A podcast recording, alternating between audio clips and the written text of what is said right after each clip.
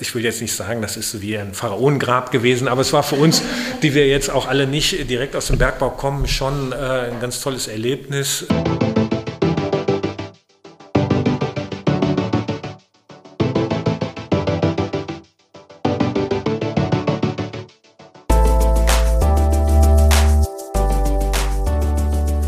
Hallo und herzlich willkommen im Restauratoren-O-Ton, dem Podcast des Deutschen Restauratorenverbandes. Mein Name ist Gudrun von Schönebeck und für diese Folge treffe ich zwei Restauratoren, die keine Angst vor dem Big Stuff haben. Wir befinden uns in Dortmund im LWL Industriemuseum Zeche Zollern und man könnte, wenn man die Fördertürme sieht, die detailreich gestaltete Backsteinarchitektur, das großartige Jugendstilportal der Maschinenhalle, unsere industrielle Vergangenheit glatt ein wenig romantisieren. Das Wetter war wunderschön, als ich heute Morgen hier ankam und das sieht fast schon ein bisschen idyllisch aus.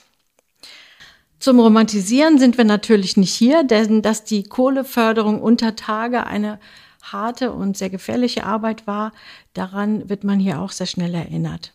Ich sitze zusammen hier mit Andreas Hoppenrath und Ina Wohlfahrt-Sauermann, zwei Restauratoren, die sich um den Erhalt dieser Zeugnisse der Industriekultur kümmern. Und wir wollen heute ein wenig über das Museum und die restauratorischen Aufgaben sprechen und auch auf eine große Tagung hinweisen, die hier bald stattfinden wird. Lieber Herr Hoppenrath, liebe Frau Wohlfahrt-Sauermann, vielen, vielen Dank, dass wir heute vom VDR bei Ihnen zu Gast sein dürfen. Und ich darf Sie gleich bitten, sich selber vorzustellen, denn das können Sie sicherlich besser als ich. Ja, sehr gerne. Also romantisch ist es an vielen unserer Museen auf jeden Fall schon. Ähm, es, ist, äh, es sind sehr schöne Arbeitsorte, die wir haben und wir nehmen das schöne Wetter und die tollen Orte natürlich gerne mit. Äh, zu meiner Person, Andreas Hoppenrath. Ich bin Diplom-Restaurator, ähm, war in Köln ähm, auf der Hochschule und bin heute hier am Elwell Industriemuseum Leiter äh, des Referates Technik und Restaurierung.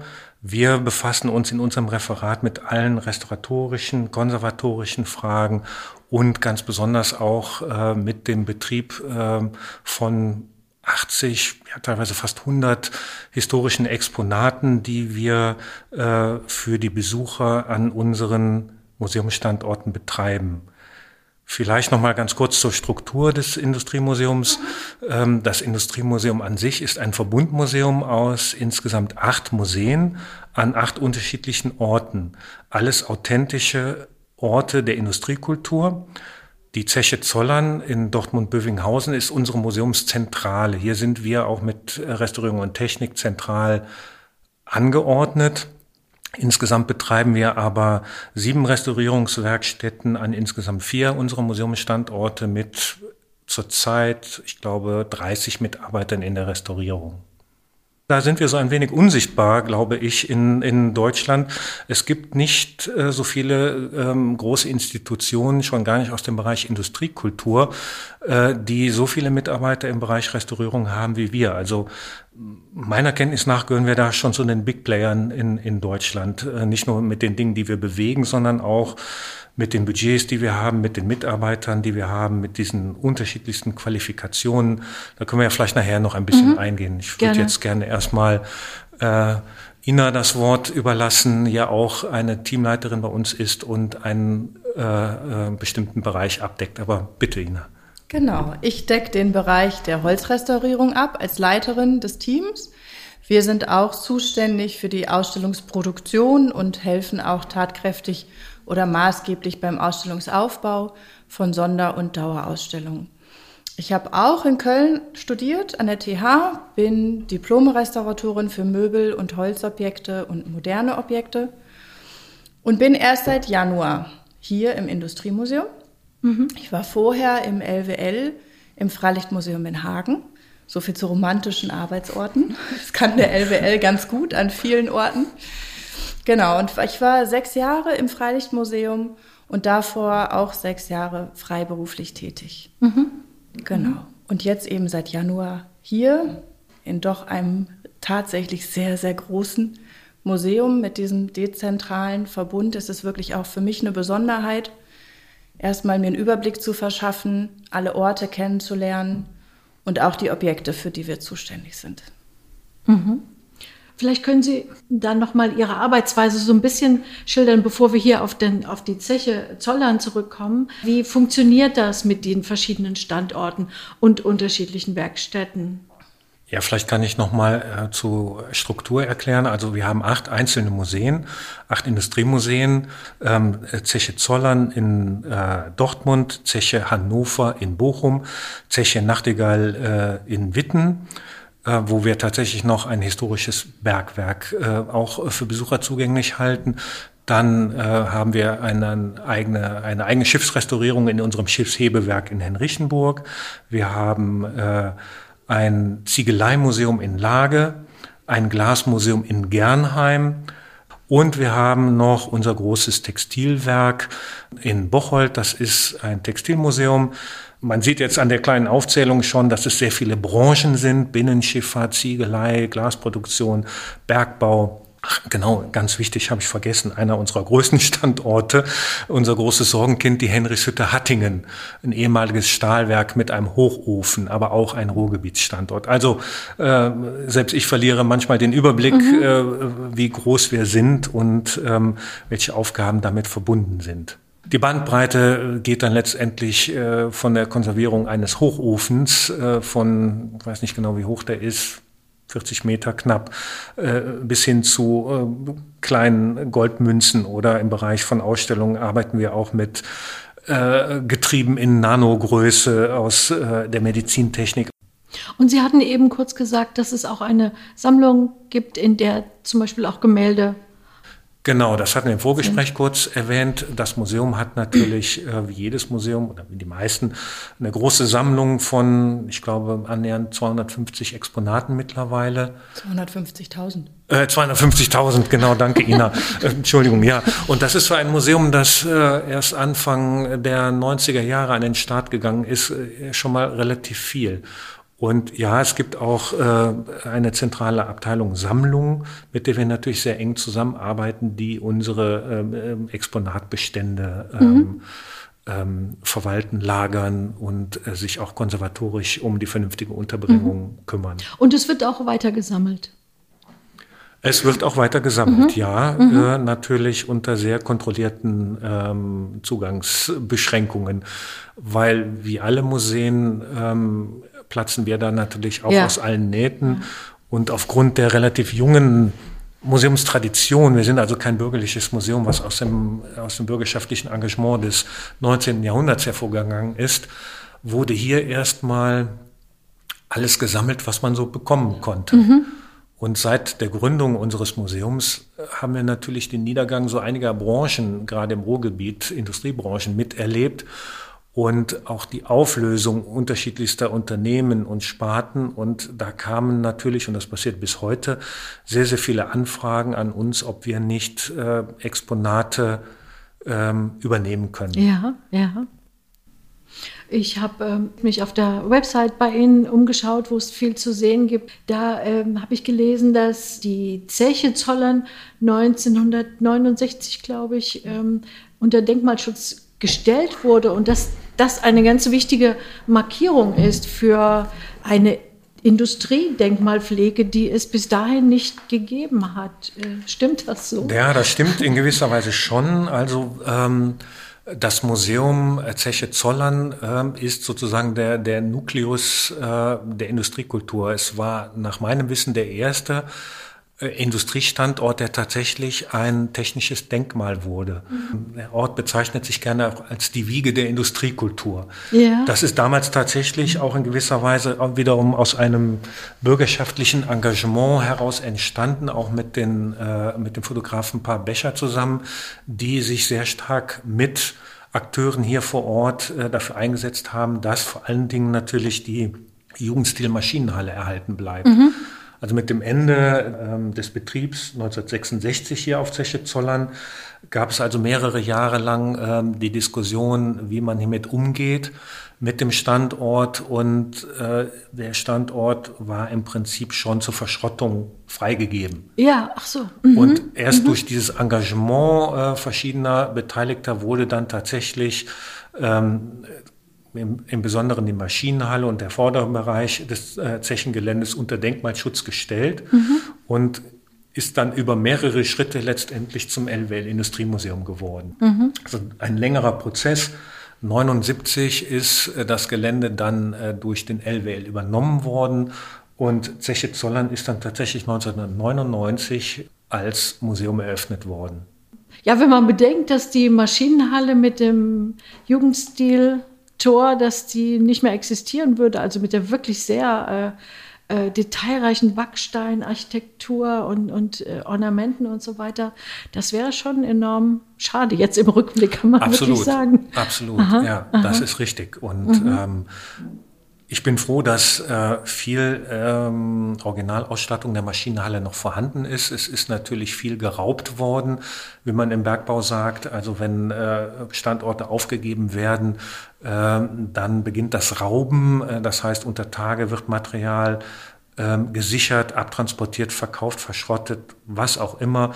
Natürlich hat die Maschinenhalle auch unter der Stilllegung gelitten. Ich selbst mhm. habe Freunde, die als Kinder hier in der Nachbarschaft groß geworden sind. Das war deren Abenteuerspielplatz in den 60er, 70er ja. Jahren. Also es muss wohl ein ganz irres Gelände hier gewesen sein. Dann gab es auch gewerbliche Zwischennutzungen mit Kfz-Werkstätten und allem Möglichen, was dann hier in den Räumen so untergebracht worden ist. Und ähm, das Gelände war natürlich in sehr, sehr marodem Zustand. Mhm, mh. Und wie bei all unseren äh, Museumsstandorten hat der Landschaftsverband Westfalen-Lippe äh, natürlich enorme Ressourcen äh, in die ähm, Sanierung, Restaurierung dieser authentischen Orte gesteckt. Und mhm. deshalb haben wir heute so tolle Orte.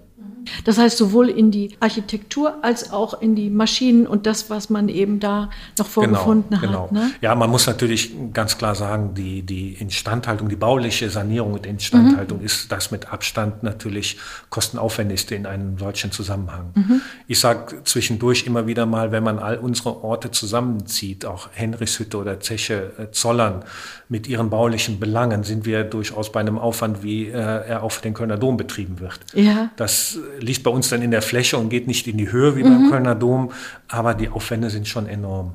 Was findet der Besucher denn jetzt hier vor? Denn man kann ja hier äh, das Museum besichtigen und auch noch andere Dinge. Jetzt aktuell, was ist zu sehen? Die meisten Besucher, die äh, zu uns kommen, interessieren sich natürlich als allererstes mal für den Ort.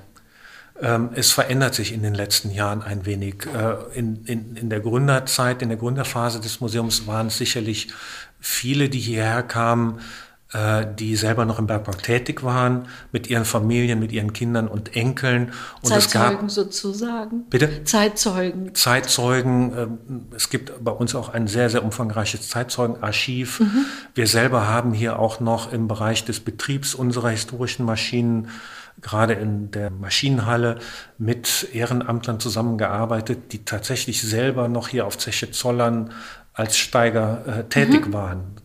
Eine sehr bereichernde Tätigkeit. Die sind aber mittlerweile auch in einem Alter äh, Mitte 80, über 90 und ähm, können uns da nicht mehr so tatkräftig unterstützen. Also daran sieht man so ein bisschen, es verändert sich. Äh, diese ehemaligen Generationen, die stirbt tatsächlich aus. Mhm. Die Menschen, die heute kommen, äh, interessieren sich dann für die Architektur. Zeche Zollern mit äh, seinen beiden Fördergerüsten ist natürlich auch eine Landmarke hier. Äh, das fällt natürlich auf, gehört auch mit zur Route der Industriekultur. Und wir haben also sehr, sehr viele, die sich gerade äh, architekturgeschichtlich äh, für äh, Maschinenhalle, und äh, das vordere, den vorderen Bereich äh, des Zechengeländes interessieren. Mhm. Sehr viele Besucher, die viel fotografieren und äh, natürlich dann diese architektonischen Motive hier mhm. mitnehmen. Sie sehen es ja heute auch bei dem Wetter, ist einfach toll, hier unterwegs zu sein. Ja, auf jeden Fall. Wissen Sie auch, ob das äh, hauptsächlich regional ist oder kommen die Besucher auch tatsächlich von weiter her angereist? Das ist sehr gemischt. Mhm. Also äh, regional natürlich ja, auch was dann unsere Ausstellung äh, angeht. Wir haben natürlich eine kleine, klein ist sie nicht, wir haben eine umfangreiche Dauerausstellung äh, hier auf Zeche Zollern, die äh, sozusagen die Zechengeschichte äh, darstellt, aber vor allen Dingen natürlich auch die Sozialgeschichte, die Arbeiterbewegung, die es gab. Auch der Bereich Drittes Reich ist natürlich ein wichtiges Thema. Zwangsarbeit gab es hier auch. Das sind alles Themen, die hier sehr eindrücklich behandelt werden. Und es gibt immer wieder Ausstellungen mit äh, durchaus auch zeitgenössischem äh, Bezug, dann auch zu kritischen Fragen der Industriekultur, der Globalisierung. Ähm, das findet dann in unseren Wechselausstellungsräumen statt. Teilweise kommen die Besucher zu diesen Ausstellungen, teilweise ähm, weil es Ruhrgebietstourismus ist, äh, teilweise mhm. hat es aber auch sicherlich was mit, ich sag mal, Lost Places äh, zu tun, weil wir natürlich auch Bereiche haben, die viele heute ähm, im Bereich äh, halt der Fotografie sehr schätzen. Ja. Ähm, diese Lost Places, die Ecken gibt es überall mhm. äh, bei uns. Und es sind auch viele Familien mit Kindern, die zu uns kommen. Ein Zentrum ist die Maschinenhalle. Und dann habe ich gelesen, dass die auch äh, gar, vor gar nicht so langer Zeit äh, restauriert, konserviert wurde, um, umfassend. Ähm, und da hatten wir eben auch schon kurz drüber gesprochen, dass Sie sagten, fast alle Maschinen, die dort ausgestellt sind, auch funktionieren könnten. Ich glaube, es gibt auch sogar Vorführungen, habe ich genau, irgendwo gelesen. Genau, ne? ja. ähm, wie hoch ist der Aufwand? Äh, wie entscheidet man das? War das eine Grundsatzentscheidung oder wird das von Fall zu Fall entschieden? Vielleicht antworte ich zweigeteilt darauf. Einmal, ähm, ja, die Maschinenhalle ist saniert worden. Die Sanierung ist 2016 beendet worden. Ich glaube, hat insgesamt acht Jahre äh, gedauert. Das ist natürlich bei Gebäuden, äh, die für industrielle Nutzung errichtet worden sind, heute nicht anders als äh, vor 120 Jahren. Äh, diese Gebäude sind nie für eine lange Standzeit errichtet worden. Die sind halt äh, konstruiert worden, um vielleicht 20, 30 Jahre in Nutzung zu sein und einen Gewinn zu erwirtschaften.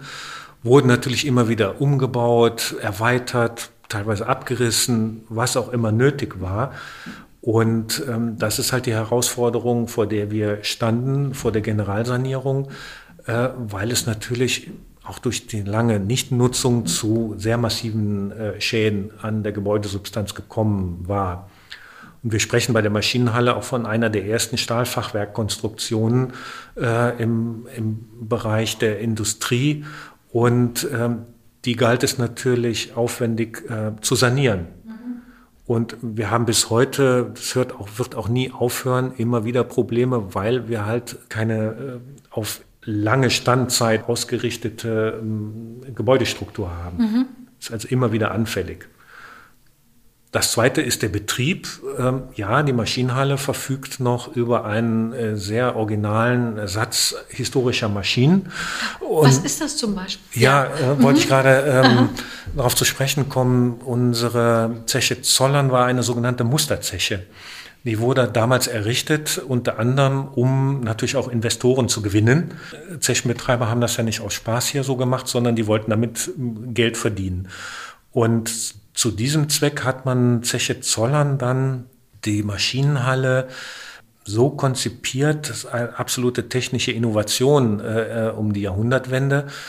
Es war die erste voll elektrifizierte äh, Maschinenhalle im Bergbau überhaupt. Das heißt, es gab zwar noch Dampferzeugung, alles vorher war ja dampfbetrieben sozusagen, aber mit diesen äh, Dampfkesseln, die hier im Kesselhaus untergebracht sind, in denen heute unsere großen Restaurierungswerkstätten verortet sind, äh, wurden Generatoren angetrieben und mit den Generatoren wurden alle Maschinen, die auch heute noch in der Maschinenhalle stehen, betrieben. Alles elektrisch. Das machte den Betrieb viel gleichmäßiger, äh, viel wartungsärmer und viel sicherer. Und das war halt ein echtes technisches Highlight. Ähm, ich glaube, die Fördermaschine ist 1902 erstmalig in Betrieb gegangen. Da haben wir dieses Jahr sozusagen 120-jähriges Betriebsjubiläum. Mhm. Kernstück der ähm, Maschinenausstattung einer solchen Maschinenhalle sind natürlich Fördermaschinen, die äh, für den Betrieb der Förderkörbe, die in den Schächten in die Gruben hinabfuhren und Material wie Menschen äh, rauf und äh, runter transportierten. Mhm. Das musste dauerhaft gut funktionieren. Davon haben wir zwei äh, dieser Fördermaschinen und eine tatsächlich äh, ist auch heute noch in Betrieb und äh, die können wir heute vorführen. Und dazu gehören dann noch Gleichrichter und Umformer, äh, Großmaschinen aus dem Elektrobereich, Kompressoren, äh, die letztendlich dafür dienten, äh, Luft auch äh, in die Zechen hineinzudrücken. Ähm, das sind Dinge, die wir heute noch betreiben können. Vielleicht haben wir nachher die Gelegenheit, äh, in die Maschinenhalle zu gehen und ähm, vielleicht auch mal eine äh, Soundimpression zu bekommen, mhm. wenn mhm. wir einen Umformer oder einen Kompressor mhm. mal in Betrieb nehmen. Das ist ein gutes Stichwort, um einen O-Ton aus der Maschinenhalle einzuspielen. Dort haben wir Restaurator Bernd Fuhrmann getroffen, der uns eine der eindrucksvollen Großmaschinen erklärt und sie zum Klingen gebracht hat. Ja, wenn Sie kurz was dazu sagen können, was hier zu sehen ist. Ja, genau. Wir haben einen äh, zwei Kolbenkompressor aus dem Jahre 1902 von der Firma Rudolf äh, Meyer. Der Elektromotor ist ein Gleichstrommotor von Firma Schuckert. Und äh, wir haben den hier wieder vorführfähig gemacht. Das heißt, äh, wir lassen den über einen modernen ähm, Frequenzumrichter laufen und können so quasi äh, eine Drucklufterzeugung simulieren. Sagen wir mal so. Also erzeugt jetzt keine Druckluft mehr, sondern wir lassen ihn einfach nur im Schaubetrieb laufen. Hat halt äh, wie für die Zeit üblich noch, ähm, wie gesagt, einen Gleichstromantrieb, aber auch ähm, eine Verlustschmierung. Das heißt, man sieht überall an der Maschine Tropfenöler, die halt äh, auf die Schmierstellen gehen und ähm, Ach so. Mhm. genau. Wenn man, äh, Wofür war der ursprünglich? Der war für die äh, in Untertage, also im Bergbau Untertage war es meistens äh, ähm, nur möglich, äh, druckluftbetriebene Werkzeuge zu benutzen. Hatte was mit äh, Explosionsschutz zu tun, hatte aber auch was mit, ähm, mit Luft zu tun, dass man, den man so dann in die Grube gepumpt hat. Damals, also vor 100 Jahren, wurde auch schon sehr viel Druckluft auf so einer Zeche gebraucht und deshalb hat man so große Kompressoren damals auch schon benutzt. Das ist auch noch die historische ähm, quasi Bedieneinheit. Also man kann den Maschinisten, der hier in der, äh, in der äh, Maschinenhalle quasi gearbeitet hat, kann man auch noch ähm, nachvollziehen, welche Arbeitsschritte er machen musste, um den, äh, um den einzustellen bzw. zu regeln. Man hat halt erst den, äh, in der von der Spule hochgedreht. Das haben wir jetzt hier über dieses Handrad äh, äh, realisiert. So wurde das auch früher gemacht. Und man sieht dann in der Anzeige genau, wie, Strom, wie der Strom wächst. Ab und zu hört man den Strom auch schon ein bisschen, jetzt am Anfang noch nicht. Spätestens wenn der Motor sich anfängt zu drehen, dann kann man den Strom auch hören. So, jetzt steigen wir langsam an.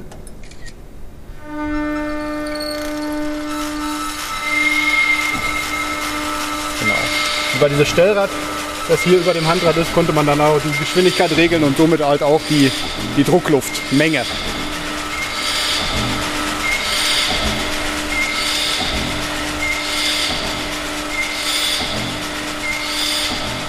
Von der Seite kann man mit Hintergang nicht ganz gut sehen.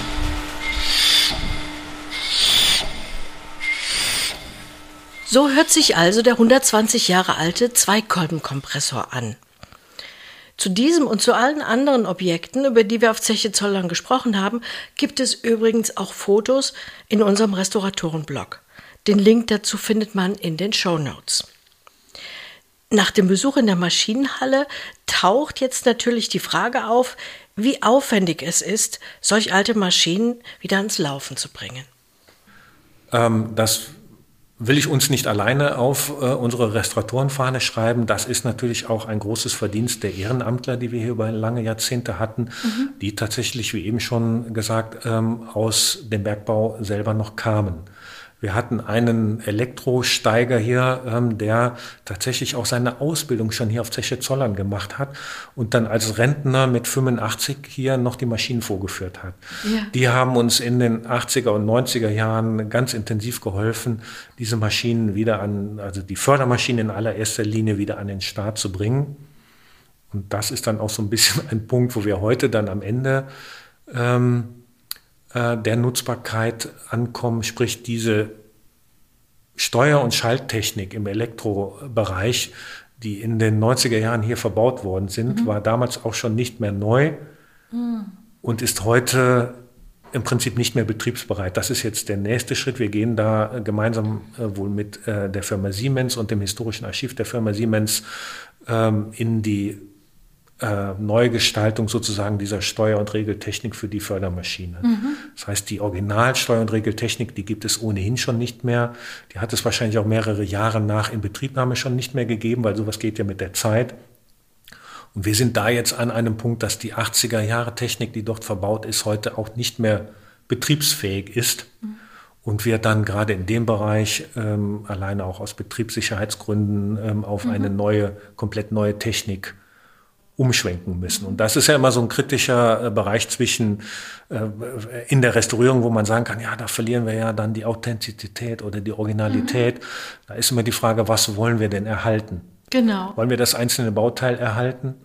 Oder wollen wir die Funktion eines Exponates erhalten, die ja mitunter für den Besucher viel äh, aufschlussreicher ist als äh, eine einzelne Platine, die aus den 80er Jahren stammt, die sowieso mit der Originalsubstanz nichts mehr zu tun hat. Mhm.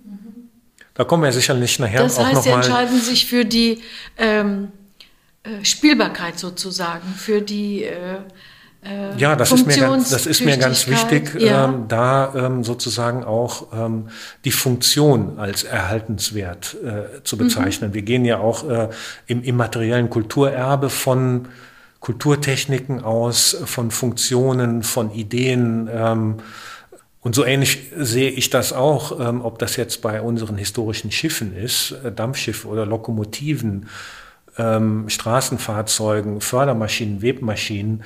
Ähm, da ist die Funktion, finde ich, schon ein extrem mhm. wichtiger Bestandteil des Exponates an sich. Und natürlich, ja, fahren wir diese Dinge dann auch ein Stück weit auf Verschleiß. Das ist ganz klar. Genau. Mhm. Da ist dann die Kontroverse in der Diskussion. Aber äh, ich glaube schon, dass es einfach wichtig ist, auch den Betrieb zu sehen als Teil des Exponates. Mhm. Könnte es denn auch sein, dass irgendwann, dass man sagen muss, nee, das geht jetzt nicht mehr. Wir finden jetzt keine historischen ähm, äh, Geräte mehr und dann müssen wir hm. jetzt uns schweren Herzens müssen wir das stilllegen. Dann Sowas kann immer passieren, natürlich. Ja. Also bei der Fördermaschine hier von 1902, äh, die Fördermaschine an sich ist großteils original und ähm, funktionsfähig. Und irgendwo dahinter steht dann eine Steuertechnik, die über die Jahrzehnte der Nutzung immer wieder mal geändert mhm. worden ist. Die ist für mich äh, ähm, etwas nachrangig. Mhm. Die Technik, die wir jetzt im Einsatz haben, die wird auch in ihren Schaltschränken und so bestehen bleiben, äh, sozusagen als Dokumentation des, historische Dokumentation des Betriebs. Aber wir werden daneben im Prinzip komplett neue Schaltschränke stellen, in denen dann eine äh, zeitgemäße auch ähm, computersteuerbare ähm, oder programmierbare Steuerung hinterlegt ist, mit der wir dann Stand heute diese historische mhm. Fördermaschine mhm. betreiben können. Mhm. Das ist für mich jetzt noch kein Eingriff in, den, in die Substanz der Maschine an sich. Ja. Anders ist es vielleicht bei ähm, Fahrzeugen oder Lokomotiven, wo wir dann in der Funktionseinheit selber Dinge austauschen müssen. Genau, im Motor oder so. Mhm. Im Motor oder wenn wir ähm, historische Schiffe betreiben, die auf öffentlichen Gewässern auch fahren sollen, wie unsere Dampfschiffe, mit denen wir Besucher mitnehmen auf unseren Besucherfahrten, die unterliegen natürlich äh, den ganz normalen Regelungen für den normalen Schiffsbetrieb. Ja. Da sind wir dann auch, äh, sind uns Grenzen gesetzt. Aber da zählt auch die Funktion mhm. und nicht, ähm, habe ich jetzt hier bei dem Schiff, äh, was ich in Betrieb habe, die Original äh, Unterwasserschiffbeschichtung äh, von 1937 drauf oder nicht.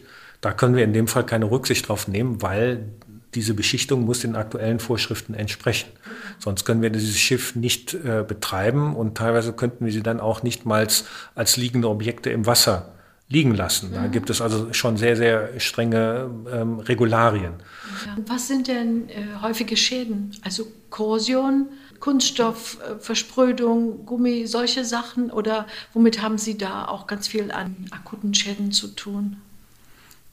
Klar ist das immer im Metallbereich die Korrosion. Und mhm. äh, weil wir natürlich viel im frei bewitterten Bereich unterwegs sind und viel auch in nicht klimatisierten historischen Räumen, ist Korrosion oft ein Thema.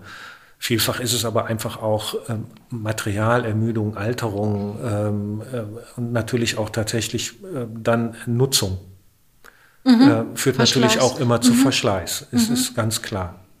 Also wir reden ja. jetzt ja hauptsächlich über die, die, die, äh, die großen Dinge, ja, äh, Big Stuff sozusagen, ja. das, was auch Thema der Tagung dann sein soll, mhm. mit jedem Großexponat, äh, wie jetzt auch bei Ina in der Werkstatt, äh, äh, zum Beispiel äh, Schiffshebewerk Henrichenburg, äh, da haben wir jetzt Teile der Hebewerkskonstruktion oder ein Teil speziell in der Werkstatt. Ähm, vielleicht kannst du da mal äh, etwas zu sagen zu den Herausforderungen, die damit verbunden sind oder was es überhaupt ist. Mhm. also genau. Es ist eine äh, Kartusche, eine Adlerkartusche, ist ein Zierteil gewesen vom Hebewerk. Ähm, ist eine Rekonstruktion aus den 80er Jahren, meine ich. Ne? Mhm. In äh, Polyurethan, Hartschaum und Epoxidharz und GFK an der Rückwand. Also wirklich moderne GFK ist was? äh, glasfaserverstärkte Kunststoffe. Okay. ähm, also wirklich komplett aus modernen Materialien, weil das originale Teil des Schiffshebewerks nicht mehr erhalten ist. Und diese Rekonstruktion ist aber eben auch schon aus den 80er Jahren und damals nach Zeichnungen und Fotografien äh, nachempfunden worden und ist aber natürlich frei bewittert die ganze Zeit. Und das hat ähm, entsprechende Spuren auch hinterlassen und das Objekt ist jetzt bei uns in der Werkstatt damit wir es einmal überarbeiten können, weil es auch um Wie die Tragfähigkeit geht. Ja. Wir können gleich einmal gerne rübergehen. Ja. Ähm, ich habe es jetzt tatsächlich nicht. Na, ungefähr. Es ist dreieinhalb, vier Meter Meter drei Meter. Ja. Ah, okay. Sowas. Mhm. Ja, vielleicht muss man noch ergänzen, ähm, in der Gründungsphase unseres Museums hat man ähm, viel ähm, rekonstruiert an den teilweise nur als Ruinen überlieferten Museumsstandorten. Das äh, Schiffshebewerk Henrichenburg war komplett verlandet es gab äh, sozusagen keinen Anschluss an Kanäle mehr äh, und äh, also auch eine Stahlkonstruktion, genietete Stahlkonstruktion äh, kurz vor der Jahrhundertwende äh, zum 20. hin. Und unter anderem hat man ähm, die Idee damals gehabt, äh, diese Orte, auch das Hebewerk, relativ ähm, authentisch an das originale Erscheinungsbild zu rekonstruieren. Und genau aus dieser Zeit kommen äh, auch solche Kunststoffergänzungen am, am Hebewerk, ähm, wie du das äh, gesagt hast, Ina, ähm, die heute dann auch schon wieder einen eigenen Denkmalwert hat, mhm. haben. Ähm, wir mussten die abnehmen, weil die ähm, Befestigungen durchkorrodiert waren und eine Absturzgefahr und damit eine Gefährdung der Besucher verbunden war. Bei der Untersuchung haben dann die Werkstätten natürlich festgestellt, da ist noch einiges mehr dran. Wie immer, wenn man Restauratoren mal dazu holt, findet ja. man schnell noch das eine oder andere, aber war sehr richtig. Das ist schon eine ganz spannende Aufgabe und das zeigt auch nochmal diese Bandbreite ne? Ähm, von, vom Original bis hin sogar zu solchen Rekonstruktionen. Genau, ja, und spannend natürlich auch wegen der Größe. Also das müssen wir uns dann tatsächlich überlegen, wie wir das machen können und vor allem auch, wie die Stabilität des Objektes in sich auch gewährleistet werden kann. Es geht ja einmal um die Aufhängung, die durchkorrodiert ist und einmal aber auch um die Frage, wie stabil das Objekt in sich ist natürlich. Die komplette Wappenkartusche werden wir auch äh, per Laserscanning natürlich äh, scannen und äh, ein 3D-Modell digital davon erstellen, dass wir dann zukünftig auch die Möglichkeit haben, eventuell, wenn sowas einfach durch äh, den Verfall des Materials, wir reden von PU ja. äh, und Kunstharzen, bei denen wir noch nicht genau wissen, was es ist, äh, das ist nichts für die Ewigkeit, ja, dass ja. wir vielleicht oder nachfolgende Generation zumindest die Möglichkeit haben, aufgrund der Daten, die wir heute äh, dann erheben, äh, weitere Rekonstruktion, vielleicht in 3D-Druck, was auch immer, mhm. äh, dann äh, mhm. zeitgemäß ist, äh, dort dann einsetzen zu können. Mhm. Wird es mit anderen Objekten auch gemacht oder wäre das jetzt eine Ausnahme? Ja, wir sind jetzt hier bei uns im Referat dabei, auch perspektivisch in den nächsten Jahren, wir haben es mal ganz äh, groß äh, Zentrum für Zukunftstechnologie genannt, was mhm. wir hier bei uns einrichten wollen, wo wir uns mit 3D-Scan, 3D-Druck, äh, Drohnen-Einsatz ähm, und Nanotechnologie äh, ein, äh, beschäftigen wollen. Das sind Dinge, die sind für uns sehr wichtig und wir werden das mehr und mehr einsetzen. Es kommt bei uns im Industriemuseum hauptsächlich im Baubereich zurzeit zum Einsatz, weil äh, alle Bereiche, die wir quasi aktuell äh, baulich angehen in der Instandhaltung, Sanierung und Restaurierung, werden, wenn wir es einrichten können, äh, vorher 3D-mäßig gescannt. Mhm. das wird sicherlich dann eins der ersten größeren ähm, Projekte im Bereich der Restaurierung, wo wir dann mal einen solchen Datensatz erstellen wollen. Aber auch da sind wir wieder bei der Sammlung unseres Museums. Es wird natürlich auch an einer Sammlung online gearbeitet. Ja. In dem Zusammenhang arbeitet die Sammlung auch an Konzepten, äh, auch für andere Exponate so ein äh, Scanning vorzunehmen, äh, mhm. dass äh, auch äh, diese Art von Daten dann Teil der Sammlung werden. Mhm. Wenn ich nochmal auf äh, das Museum äh, zu sprechen komme, ich habe über die Abteilung Montanium gelesen. Das fand ich recht spannend. Ein, eine 40 Meter lange, so eine Erlebnisstrecke sozusagen, ne? in die mhm. der Besucher äh, reingehen kann mhm. und, und auch Dinge mhm. hören kann. Ja, da hatte mich interessiert, ähm, ob da der Restaurator, die Restauratorin auch ähm, mit beteiligt waren oder sind. Also ähm, da muss ich das Wort wieder ergreifen, Ina, da warst du noch nicht da. Als, da war ich noch äh, nicht da, da, äh, das wird aber dann in der Erweiterungsphase noch sicherlich auf die Werkstätten zukommen. In der Vergangenheit äh, kamen von den Besuchern, gerade hier auf Zeche Zollern, weil hier auch die Fördertürme stehen, immer wieder die Anfragen, wo kann man denn hier dann unter Tage einfahren? Ja. Das geht natürlich nicht mehr. Untertägige Anlagen heute aufrecht zu erhalten im Betrieb ist enorm teuer. Also das könnten wir gar nicht leisten, weil auch all diese Dinge dann unter Bergrecht stehen. Das ist alles super kompliziert. Das konnte nicht realisiert werden. Und dann gab es natürlich jetzt mit dem Ende des Steinkohlebergbaus die Möglichkeit, viel, viel Material dann letztlich von der Rohkohle AG zu übernehmen. Und so sind wir dann auch ähm, an ein komplett erhaltenes Ausbildungs- und Lehrbergwerk gekommen das ist dann hier in enger Zusammenarbeit äh, zwischen dem Museum Zeche Zollern und äh, uns aus dem Bereich Restaurierung und Technik entwickelt worden. Wir sind dann hingefahren nach Mahl in die Zeche Westerhold. Mhm. Dort gab es dieses Ausbildungsbergwerk, war da eingebaut im Kellergeschoss eines Ausbildungsgebäudes und ähm, komplett alle Arbeits, äh, mit der Möglichkeit, alle Arbeitsgänge und alle Arbeitsvorgänge im untertägigen Betrieb äh, nachzubilden. Dort äh, mussten erstmal alle Auszubildenden hin, bevor die überhaupt unter Tage durften. War das noch aktiv? Aktiv? Nein, das war nee. nicht mehr aktiv. Die mhm. Zeche war auch schon stillgelegt, aber äh, irgendwer hatte das abgeschlossen und den Schlüssel scheinbar weggeworfen. Äh, das Ding ist also über mehrere Jahre völlig unangetastet in diesem Originalzustand geblieben und auf dem gesamten Zechengelände, das kann sich wahrscheinlich jeder vorstellen, äh, Hektar große Zechengelände, gab es Metalldiebstahl und Vandalismus ohne Ende. Das, also es gab äh, Wochen und Monate, wo es jeden, jede Nacht äh, Polizeieinsätze gegen Metalldiebe auf dem Gelände gegeben hat. Ja. Aber wundersamerweise war dieser Bereich war scheinbar kein Bekannt. Hatte niemand gefunden. Hat ja. überlebt und äh, das, ich will jetzt nicht sagen, das ist wie ein Pharaonengrab gewesen, aber es war für uns, die wir jetzt auch alle nicht direkt aus dem Bergbau kommen, schon äh, ein ganz tolles Erlebnis, ähm, äh, als wir das dann besichtigen konnten. Und die Rohkohle AG hat äh, uns dann äh, das, äh, dieses Lehrbergwerk überlassen. Mhm.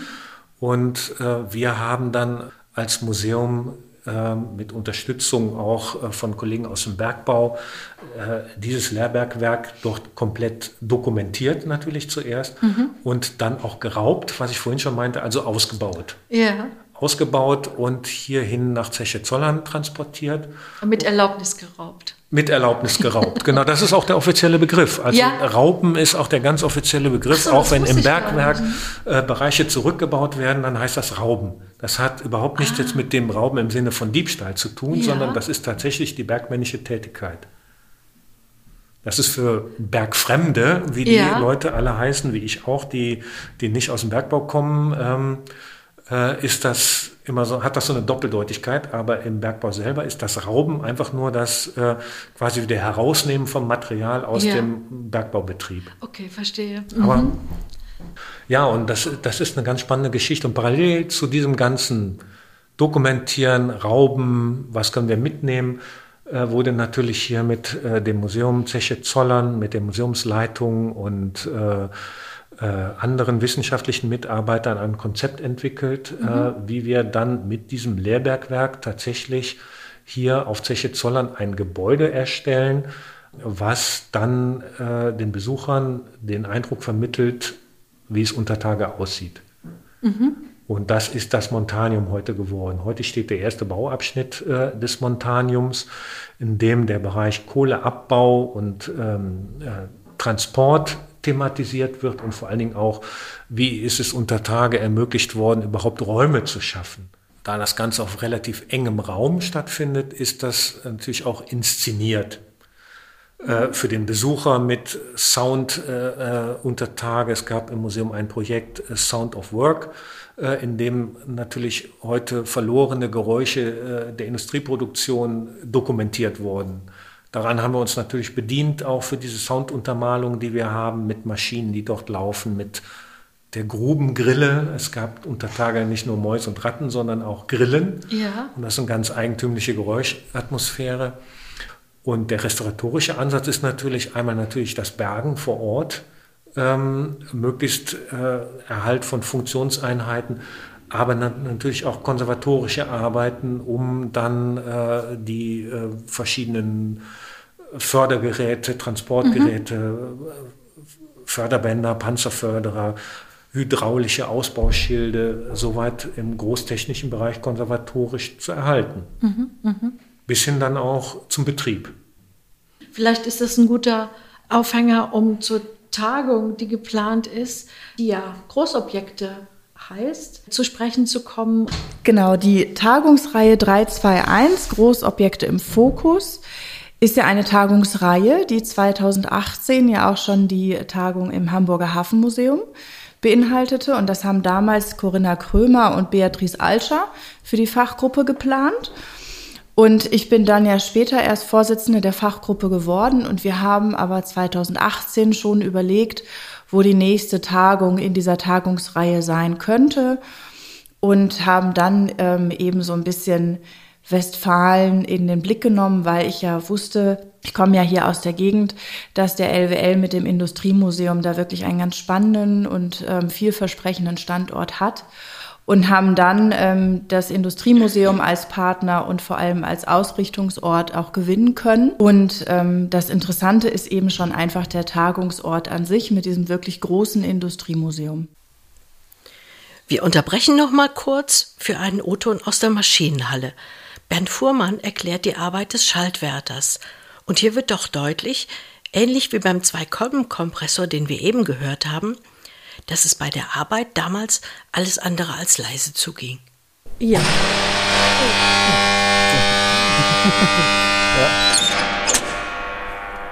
Genau, also hier stehen wir an der, an der Schalttafel. Das war früher ähm, der Arbeitsplatz des äh, Schaltwärters.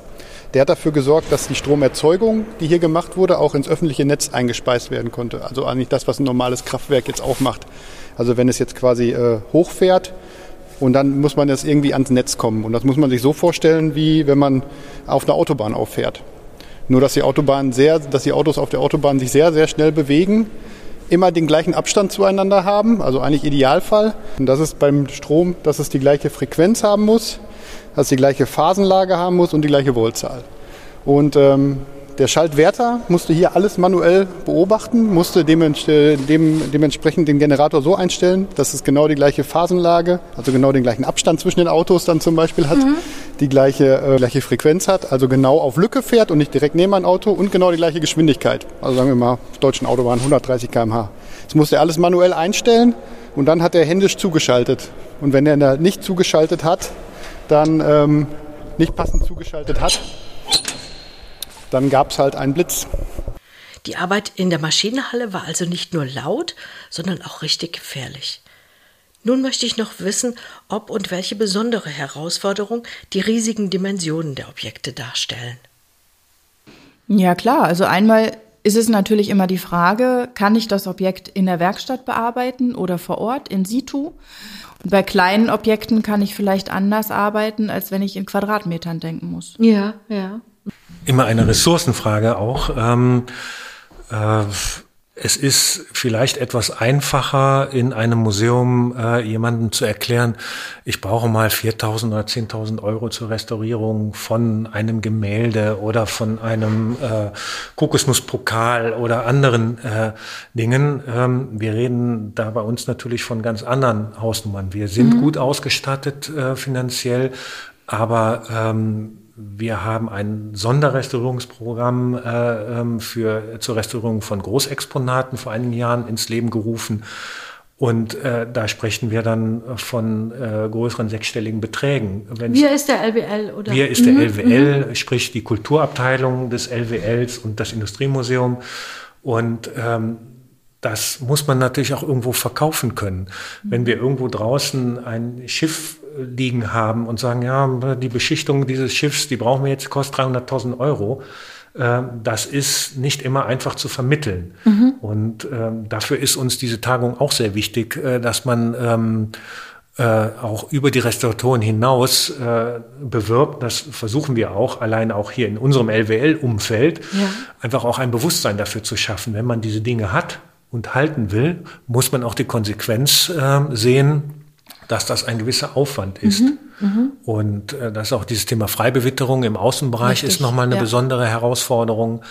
Das ist immer, das wird dann nicht so gerne gesehen, dass das dann auch viel Geld kostet. Ja, also wir möchten eigentlich auch sensibilisieren, wenn man sammelt, was man sammelt und was damit verbunden ist an Pflege. Mhm. Weil also ich denke, historisch in Technikmuseen ist es oft so, dass viel gesammelt wurde, ohne zu bedenken, was für Folgekosten auftauchen oder ohne Pflegepläne zu erstellen oder sich Gedanken zu machen, wie man in der Zukunft weiter mit den Dingen verfährt.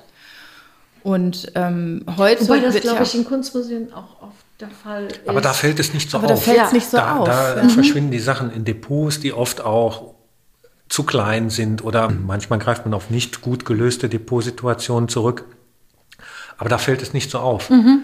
Wenn wir hier auf unseren Geländen hunderte von Maschinen rumstehen haben, die vor sich hinrosten, ist das für den Besucher ein gefundenes Lost Place Fotomotiv, ja. aber für den Restaurator natürlich echt schlimm. Herzschmerz. Herzschmerz und äh, für, für die Sammlung äh, auch nicht schön, weil es immer mhm. mit Aufwänden verbunden ist und äh, letztendlich auch irgendwo äh, gewisserweise unprofessionell. Weil wir, mhm. wir müssen ganz klar in dem Bereich der technischen Großexponate auch über Beherrschbarkeit, wie Ina das gerade angedeutet hat, sprechen. Mhm. Welche Menge an Exponaten können wir beherrschen. Mhm. Und gerade bei uns im Industriemuseum findet da ein äh, zurzeit ein, ein Prozess der Entsammlung auch statt, weil über 40 Jahre, wie ich vorhin schon sagte, einfach viel, viel, viel, alles, was man kriegen konnte, gesammelt worden ist. Und ähm, jetzt auch mit dem Generationswechsel in vielen Führungspositionen neu darüber nachgedacht wird, was wollen wir denn wirklich halten. Das heißt nicht nur, was wollen wir jetzt noch zur Sammlung hinzufügen, sondern tatsächlich auch, was gehört hier nicht mehr hin, weil es äh, zu unscharf ist. Mhm. Man muss ja auch ganz klar sagen, wir müssen uns da auch auf bestimmte Dinge konzentrieren und wir haben schon sehr viele Branchen, sehr viele Bereiche und da muss man dann auch harte Entscheidungen treffen. Das mhm. wird sicherlich äh, passieren in den nächsten Jahren, dass man sich von dem einen oder anderen durchaus markanten größeren Exponat wird trennen müssen. Mhm. Wohin das dann geht und ob es überhaupt irgendwo hingeht, ist eine andere, äh, ähm, äh, andere Entscheidung. Mhm, mhm. Aber dieser Diskussion müssen wir uns stellen. Mhm.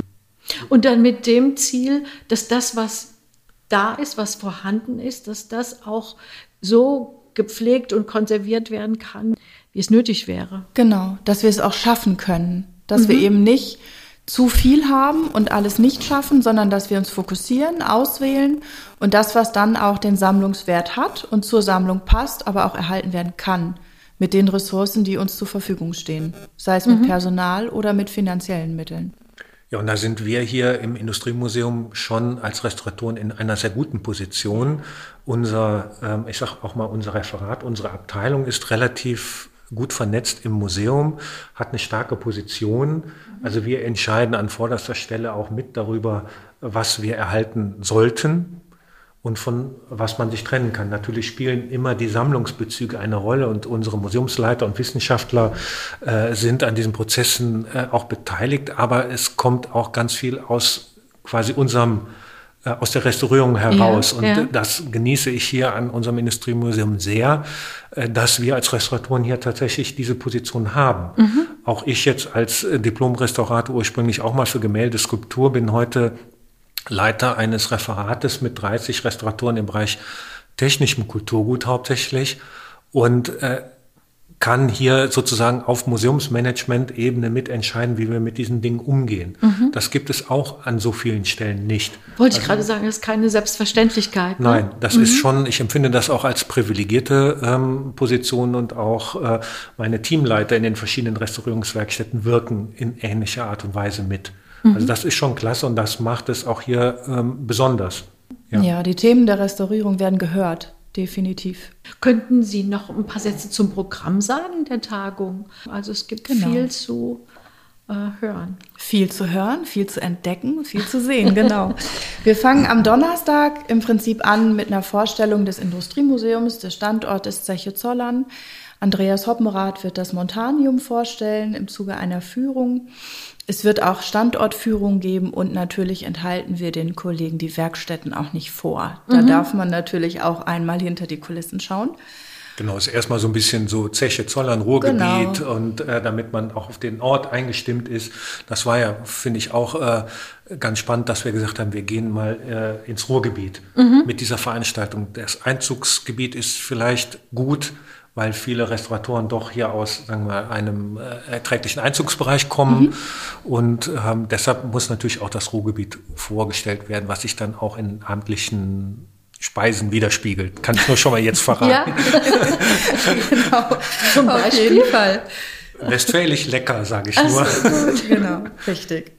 Und wenn wir dann am Donnerstag alle im Ruhrgebiet angekommen sind, auch abends, genau, geht's am Freitag dann weiter mit dem Haupttagungstag, mit den Vorträgen. Wir haben ein sehr buntes Programm. Ähm, verschiedene Kollegen stellen ganz konkret ähm, Objektrestaurierungen vor. Ähm, wir haben einen Motorwagen aus Köln.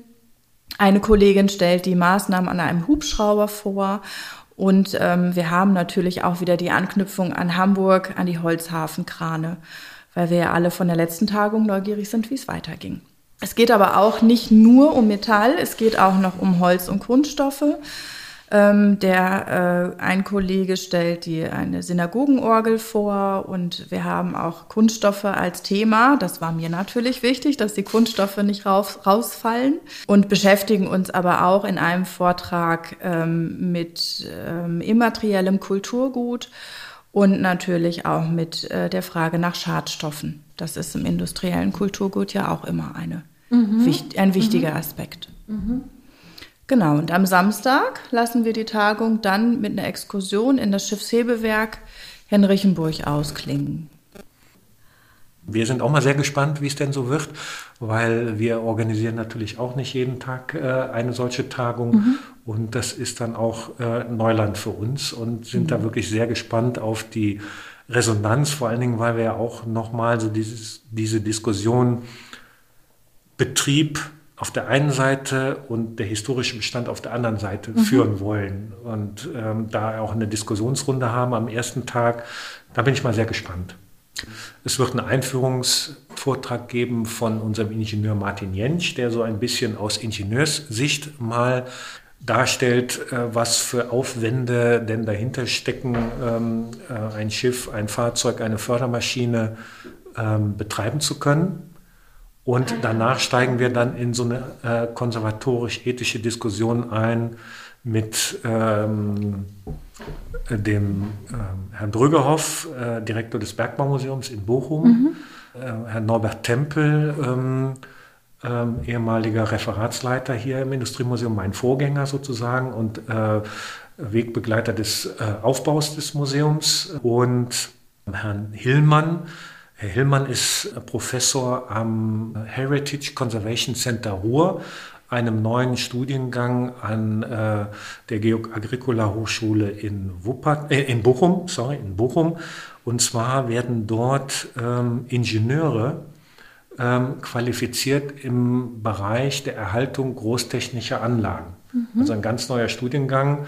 Äh, dort versucht man halt jetzt auch Ingenieure mit äh, sozusagen ins Boot zu holen und äh, konservatorische Kenntnisse zu vermitteln wie mit großtechnischen Anlagen, wie wir sie in Hattingen haben äh, oder auf Zollvereinen kennen die meisten ja auch, äh, wie damit ähm, umzugehen ist.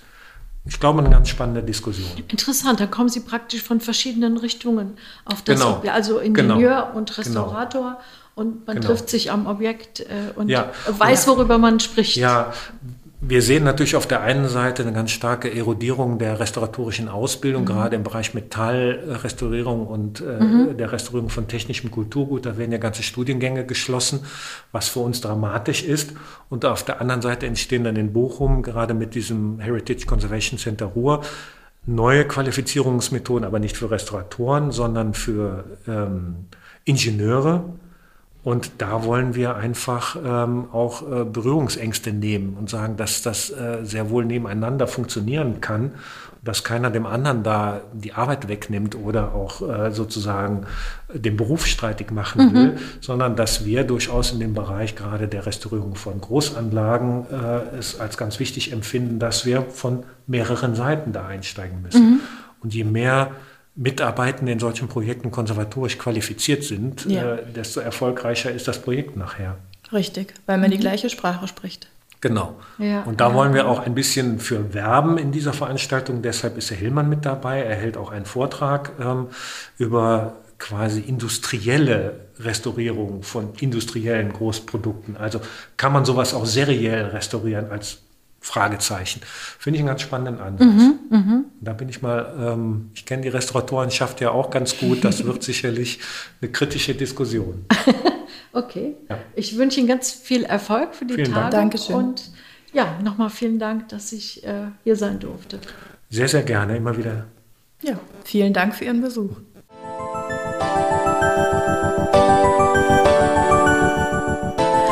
Tagung, über die wir gesprochen haben, findet vom 19. bis 21. Mai statt.